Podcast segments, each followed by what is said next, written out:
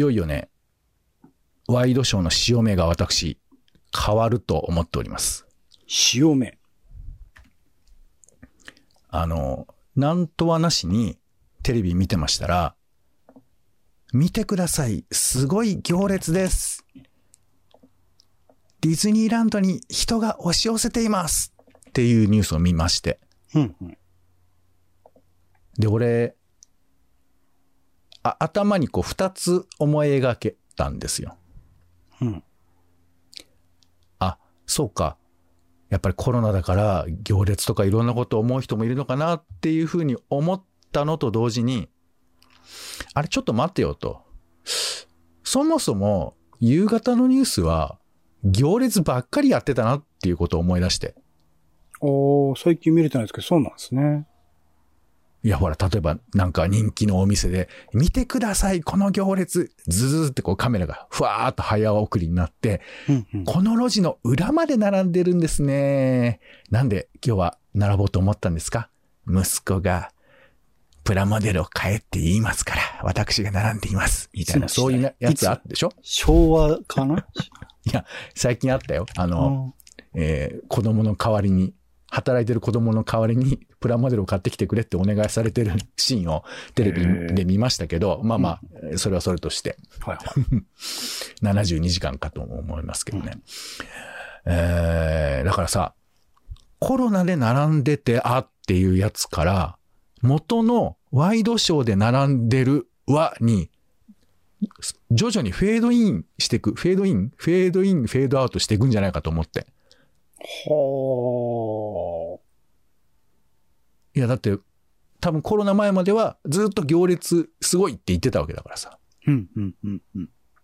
で、だからもしかしたらこの行列ブームなくなるのかなと思ったりもしてたけど、いや、そんなことはないのよね、やっぱり。なんか最近、あのー関東近郊の、それこそ埼玉県とかの行列店に並びまくって行列の人数を数えるっていう、ちょっと頭がいかれてんじゃないかっていう番組ありましたけど、つい最近ですよ。今リアルタイムですよ。あ、じゃあ俺が2週ぐらい遅れてんのか？もうすでにそういうことはやってるんだ。逆に？逆に行列ブーム来てるかもしれないですね。まだね行列ブームってなんだよ常だよ、常。まあでも、確かに、いや、普通に考えれば行列ができるような社会状況に戻ってきたという言い方もできまあ、すけどそういうことだ、。そうですね。うん。そうそう。いや、でもなんか俺の中で、なんか、あ、変わったんだってちょっと思っちゃったんだよね。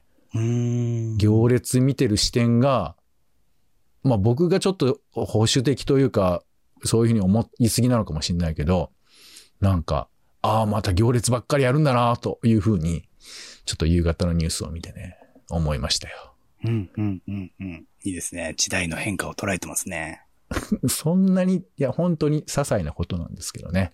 はい。まあ、ということで、些細なことばっかりやってますが、皆さんはここまで聞いているでしょうか？うんはい。ということで、えー、種ラジは友達、職場、夫婦のちょっとした雑談から、ツイッターの投稿のネタの種など、直接役には立たないけれど、あなたと一緒に拾いたいということで、世の中のいろんな種を探すポッドキャスト、種ラジです。はい。はい。お相手は、カルチャー中毒者のオレンジさんと、どうもどうも。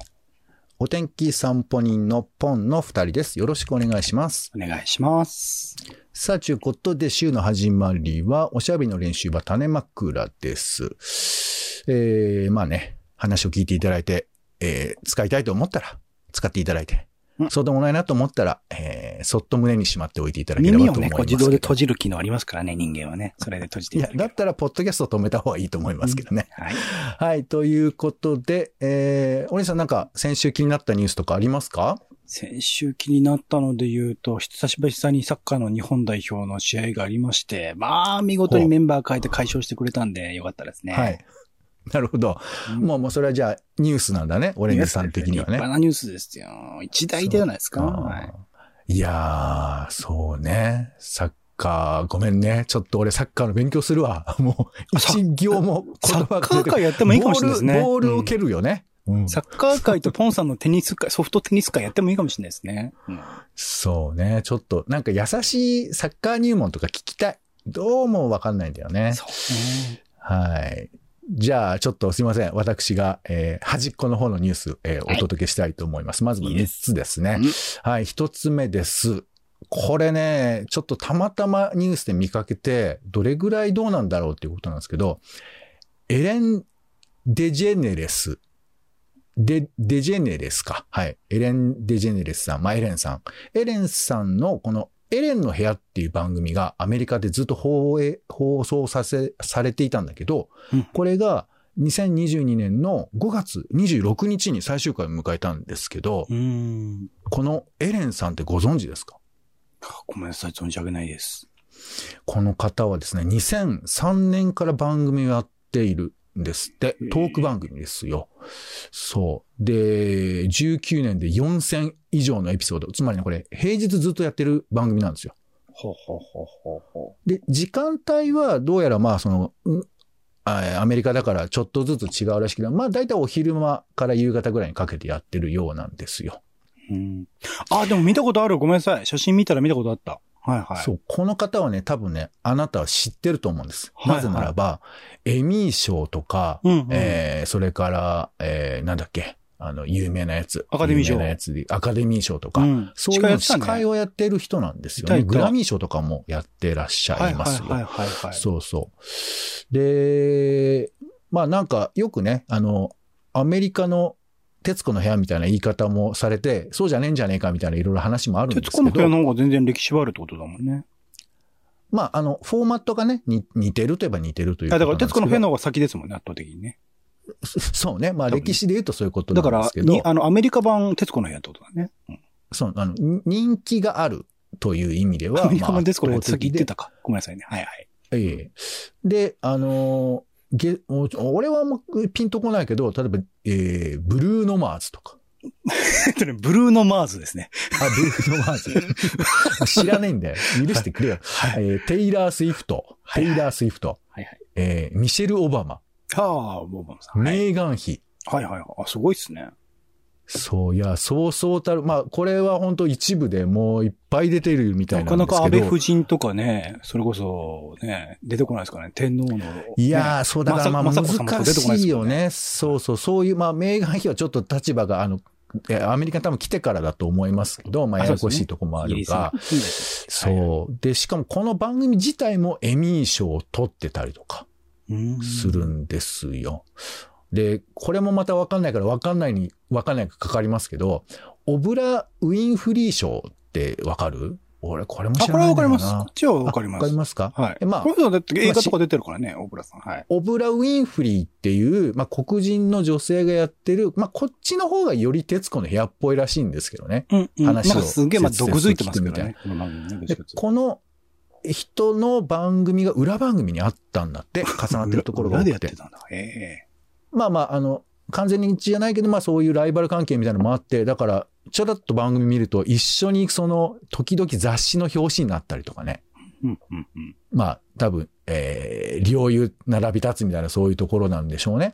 まあ、みたいなこととかもあったんだけども、えー、まあ、今回で終了になって、で、その中にはなんかパワハラの話とかね、まあうん本人じゃなくてプロデューサーがやったことを感知できてなかったとか、まあ他にもいろいろあるにはあったらしいんですけど、まあ、日本のニュースを一通り読む限りだとあんまりそこはわかんなくて、なんかちょっと、えー、なんか、えーエリ、エリ、エル、エルとかを読むとそういうのはちょっと載ってたりとかしましたよ。うんで、この方64歳で、えーキャリアの中で途中で、あのー自分が、あの、ゲイであることをカミングアウトしてね、うん、うん。みたいな話で、実際に女の人と結婚をして、うん、うん。で、えーまあ、子供も、まあなんかその、いろいろやって、えー儲けたりとか、そういう話もあったりして、だからそういうマイノリティというふうな、まあ立場もありながら、えーアカデミー賞の司会なんかもやってたみたいな、そういう人だったんだということを、うん今回初めて知りました。うん。知らなかった人についてね、いろいろ知りましたね。うん。そうそうそう。なんで、なんか、こういう風な人が、当然ね、アメリカにもいて、だから、僕らって、徹子の部屋とかにきっと影響を受けてるわけじゃん、間接的に。うん、うん。だから、この彼女が、まあ、去る時も、まあ、どの程度話題だったかわかんないけど、まあ、番組周辺では超盛り上がってましたけど、なんか、やっぱ影響力がある番組っていうのは、やっぱローカルなものだからさ、うん伝わってこないじゃないですか。さすがに海外に徹子、大丈夫ですか？これ、ここれの話、話題だけで今日終わらせるんですよ、この回。ごめんなさい。まあ大丈夫ですか？ちょっと、まあそういうわけで、こういう番組が終わったということが、ニュースとしてちょっとお届けしたいなというふうに思って、なくなりました。すいません。はい。まあリンクはちょっと入れといたんで見てください。はい。えー、で、続いてニュースですね。えー、原稿執筆カフェっていうのが高円寺にできたってご存知ですか？はい、ここの番組で紹介しませんでしたっけ？しなかったかな？なんか話題えーどういうふうにしたっけ？俺がした？えー俺はしてないと思うんだけどな。軽く上げたぐらいかもしれないですけど、はい。はい。えっ、と、うんまあ、ちゃちゃっと言いましょうか。4月7日にオープンをしていて、うん。入店時に3時間で3000文字の原稿を書くって、目標を言って申告をして、達するまでは帰ることができないっていうカフェがあるんですって。うん、うん、うん。だからこういうふうなものを使ってみたら面白いかなって。な店員さんとかも、なんかね、いろいろ声かけの頻度を決めとけるらしいんですけど、えー進捗いかがですかって声をかけてくれるみたいな、そういう仕組みもあったりするらしいですよ。なんかあの、暇な犬っていうね、えっ、と、会社なのかな？の河合さんって方が、まあ動画界隈で結構有名な人ですけど、その方がなんか新しく始めたビジネスなんですよね。うん。もともと動画編集がね行ったことはあるんですけどね。うん、うん、うん。前別なやつをやってましたけどね。うんはい。そして、えー、ちょいおまけでございますけども、世界最大の植物、オーストラリアで発見、クローン繁殖で、これ1個の植物ですよ。1個の植物が全長180キロ。おおビオランテみたいな感じなんですかビオランテってそのゴジラに出てきたビオランテってことかな？まあ、ゴジラに出てきたビオランテの方が多分ちっちゃいよね。そういうことですね180キロだからね。そう。なんかちょっと仕組みは僕読んでもよくわかんなかったんですけど、CNN の記事によると、なんかこう、えークローン的に一つのものがどんどん分裂していくことで、ものすごい、まあ、でっかい階層になったみたいな話があって、まあ、まあ、見る限り、一個の歯ではないんだけどね。うん。なんか、連なってるようには見えるんですけど、180キロなんだって、ちょっと見てみたいですよねす。ごい。はい。ということで、ありがとうございます。僕はちょっと興奮しすぎてしまいました。うんでは続いて、枕のトピックスです。えー喋りたい話題を3つ挙げますので、まあ選べないね、今日はね、時間ないんだね。えー一つ目、えーメガドライブミニ2ってご存知ですか？ああ、2は知らない。1しか知らない。はい。えっ、と、まあ、振り返れば、えーさん40年ぐらい前なんですけど、うん。メガドライブっていう、まあ、ゲーム機はいはい。ファミコンとかスーパーファミコンとの流れで出たんですけど、うん。このメガドライブがマニアの中では結構人気、プラス、あの、北米とかだと結構その時は瞬間ファミコンより売れたみたいなのがあったりして、結構人気だったんですけど、これが、えー3年前に、あの、ファミコンミニのブームとかもあって、うんメガドライブミニっていうのを出したんです。うんうん。で、えーこれが結構人気で、え3年後にメガドライブミニ2っていう謎のミニハードの続編っていうのが出ることになりまして、あら。はい。で、まあ、なんで私が興奮してるかっていうと、メガドライブミニのこのね、発表記者会見をね、結構きっちり見ちゃったんですよ。恥ずかしいことに。うんうん。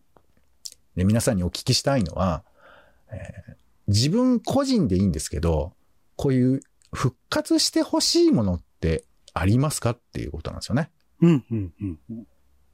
なんかあの、最近だんだんとさ、あの、なんかサステナブルな仕組みが世の中にできてるから、復活意味ないじゃんって感じもあるんですけど、なんかもしかしたら1個や2個ぐらい復活してほしいものあるんじゃないかなというふうなことで、私個人の欲する復活という、えーテーマですね。はい。えっ、と、他にも、えー、桐野夏夫さんの言葉の話、フェアネスが嫌いなんでとか、えーそれから、記者ハンドブックっていうのがあるんですけど、うんこれさんお持ちですかこれ？記者版。はい。昔のやつを持ってるけど、最近は買ってない。アップデートされたんですかね？どうなんだろう？わかんないけど。はい。記者版のね、えー14版、この前出たんです。3月15日に新。しくなったんですそう。で、この中には、えーまあいろいろ書かれてるんですけど、まあやっぱりこう、編集の仕事とか、まあ僕構成とか特にやってますけど、そういう人は、まあ持っておくとありがたいかなということで、えーまあ、キヌさんの方は、えー不公平に思うこと、必須ツールみたいな話をしようかと思ったんですけど、まあ今回は復活の話でよろしいですか？はい。僕はグレイテストバトルが復活してほしいですって何回も言ってますね。はい。あの、ウルトラマンとね、ガンダムと、はい、ライダーが出てくる。なんかもう、今じゃないですか？はいはい完全に新ウルトラマンやってるし、ガンダムのククルスドアンやってるし、今度、仮面ライダーもやるしっていう、今やらないつやるのって感じなんで、その3つ合わせたね。ねはい。だから、新なんとかユニバースっていうのはすでに30年前に、40年前ぐらいにできてたんだよね。そこにガンダムもいたからね、富野がよく許したよ。うん。すごいと思うよ。富野にその首を立てた子は横とかに振る権利はないから。権利関係ね。あ、バンプレストだったんですよね、確かね。だから今、バンプレストって今もうなくなっちゃってますもんね。バンプレストがバンダイってことですよね。そうですよね。だから、いろいろと権利関係難しいのかもしれないけど、あん、あんのでなんとかなんねえかなわかんないけど。一本のソフトってことなのね、やっぱね。あんのがガンダムやればできんじゃない？わかんないけど。うん。あーまあでもね、あのまあ、ちょっと意向は違うかもしれないけど、メガドラミニは結構頑張ってて、はいはい。例えば悠々白書っていううん版権ものをちゃんとメガドラミニで、あの復活させたりとか、すごいな。あの、あとね、ディズニーのゲームとかも復活させてるんですよ。俺そう、あの、今思い出したの、ディズニーの、なんかあの、うん横スクロールアクションゲームであったんですよ。うんそれとかすげえハマっていドナたル。ドミッキーかな？ど、なんだろうな。ミッキーが、なんかあの魔法使い、なんかファンタジアみたいな世界観で、魔法使いみたいな格好していろいろとバトルするやつがあって、それが面白かったのと、あと、あの、ゲームギア、セガのポケットゲームの、ゲームギアの、えっと、スラムダンクのゲームが面白かったって記憶があるんですよね。なんか結構ゲーム過去にやってたんだね。あの、こココアにっていうか、なんか細かいところだけなんかちょいちょいやってたんですけど、ねそういうのまあでもね、いいとこ行った。そのね、ジャンプのゲームという意味で言うと、今回ね、メガドラミニ2にはね、マジカルタルルートくんが入ってますよ。やった、やった、やったよ。マジカルタルルート君やったけど、俺、多分メガドライバー持ってないから、メガドラじゃないんだな、多分。ゲまあ、ゲームボーイかな出てたの。だから、結構、メガドラ版権もの出てるから、はあ。もしかしたら、いや、まあ、グレイテストバトルはメガドラには出てなかったかもしれませんけど、スーファミしかない。ファミコンかスーファミしかないんですね。そうなのよね。でも、版権ものという意味では、昔はね、みんな想像してたからね、その、いろんなものが、あの、横に、横串になるっていうか。だから多分、30年前に、あったのかな？スマブラとかやっぱり狂気乱舞したよね。初めて出た時はね。俺、スマブラ通ってないんですよ。残念ながら。そうね。まあでも今でもさ、スマブラの登場人物見るだけで、外国の人はもう、スピーカー割れるぐらい叫ぶわけですから。ら。そうね。ちょっと、よくわかんない話になってきましたけど、うんまあ皆さんの個人的に復活したい、させたいものね、えーバンドとかもね、あるかもしれませんけどね。うんまあまあいろいろ考えていただければと思います。ありがとうございました。はい。はい。では最後に、今週の予定を先取りします。枕な予定です。6月5日日曜日は、えー環境の日、落語の日、えーカンボジア地方選挙もある日だそうですね。はい。6月6日月曜日は、えー、アップル開発者会議。何か発表があるんでしょうか？国際原子力機関の理事会、楽器の日、邦楽の日、生け花の日。これなんで楽器の日、邦楽の日、生け花の日かわかります？わかんないっす。あのね、昔から6歳の6月6日から芸事を始めると上達すると言われてるんだって。すげえ迷信。いや、やってみないとわかんないですからな。うんはい。そして飲み水の日だそうですよ。6月7日は、えー新しい資本主義実行計画の閣議決定がされるらしいですけど、これ読んだことないでしょ？読んだことないです。ごめんなさい。はい。僕ね、偶然リンク見つけましたんで、もしよかったら、あの、見といてください。怖い全然よくわかんないですけど新。しい資本主義。新しい資本主義を閣議決定できるってすごいよね。あ、まあまあ実行計画のね、ということですけどね。はい。そしてあとね、えー、来、えー訪日外国人観光客の受け入れのガイドラインが発表されるそうですよ。はい。それから緑内障を考える日だそうです。はい。目にはね、大きい負担、大きいというか、まあ、目が見えなくなっていくという辛いことですけどね。軽量記念日、旧軽量記念日が、えー6月7日だったそうです。6月8日は、えー学校安全確保、安全管理の日ということで、えー池田小学校の事件があって、これが21年だそうですね。あと秋葉原の事件も14年だそうです。はい。それから世界海洋デーでもあるそうですね。6月9日は当然です。ロックの日ですね。はい。そして6月10日です。アジア安全保障会議、それから歩行者天国の日だそうですね。1973年に銀座から上野まで、えー、5.5キロの歩行者天国が作られたということですね。そして、えー、外国人観光客の受け入れが再開をして、まあいろいろ細かなルールはあるらしいんですけどね、団体ツアーに限るとかあるらしいんですけど、2年ぶりに、えー、受け入れがスタートするそうですよ。はい。6月11日は、リニア中央新幹線の岐阜県駅が起工式行われるそうですね。どうなっていくんでしょうか。あと、傘の日だそうですよ。えー、入梅になる日になる、なりがちだそうですね。この11日はね。そして6月11日は、はい。えー、なんだ、大丈夫？入梅って、あの、梅雨ですよねってことですね。あ、そうですね。はい。梅雨入りす、もうする頃なんですな。はい。フランスの統一地方選挙が、えー、6月12日からスタートします。それから、えー、児童労働反、えー、反対世界デーというのがあったり、あとエスペラントの日、エスペラント語って、おじさん、知ってます？知ってますよ。知ってはいますよ、人工言語。喋ろうかなと思ったけど、出てこなかった。はい。あーね。俺も喋ろうかなと思ったけど出てこなかった。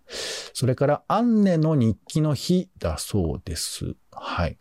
えー、1942年のこの日からアンネの日記が書き始められたそうなんですね。13歳の誕生日にお父さんから日記を与えられて、その日記に書いていたそうなんですね。ちょっと改めて読んでみてもいいかもしれません。そして、ロシアの日でもあるそうです。ソビエトから、えー、ロシアが、まあ、国家主権宣言が採択されて、まあ、これがソ連の崩壊のきっかけになるそうですけども、一応、ロシアの祝日でもあるそうですね。はい。ちなみに、ウラーっていうのはロシア語で万歳っていう意味だそうです。こっちだけチェックしてましたね。はい。といったところで、今週の予定でございました。では、今週使いたい枕をオレンジさんお願いします。ポシドニア・オーストラリスでお願いします。えー、一見何のことだかよくわからない人多いと思うんですけども、先ほどちょっと言いました、えー、180キロにも及ぶ、えー、オーストラリアで発見された世界最大の植物のことですね。はい、それです。はい。えー、皆さん、じゃあこれちょっとね、披露していただければと思いますシドニア・オーストラリス。はい。はい。覚えておいてください。はい。ということで、種ラジの種枕は以上です。はい。お相手は、えー、これは話そびれましたけど、えー、参院選挙はどうやら7月10日になりそうですよ。えー、またこれいつか話しましょう。ポンと。オレンジでした。種ラジ、また。種ラジは、ほぼ毎日配信をするポッドキャストです。Spotify や Apple Podcast にて登録を。更新情報は Twitter、本編でこぼれた内容は公式サイト種ラジ .com をご覧ください。番組の感想やあなたが気になる種の話は公式サイトのお便りフォームからお待ちしています。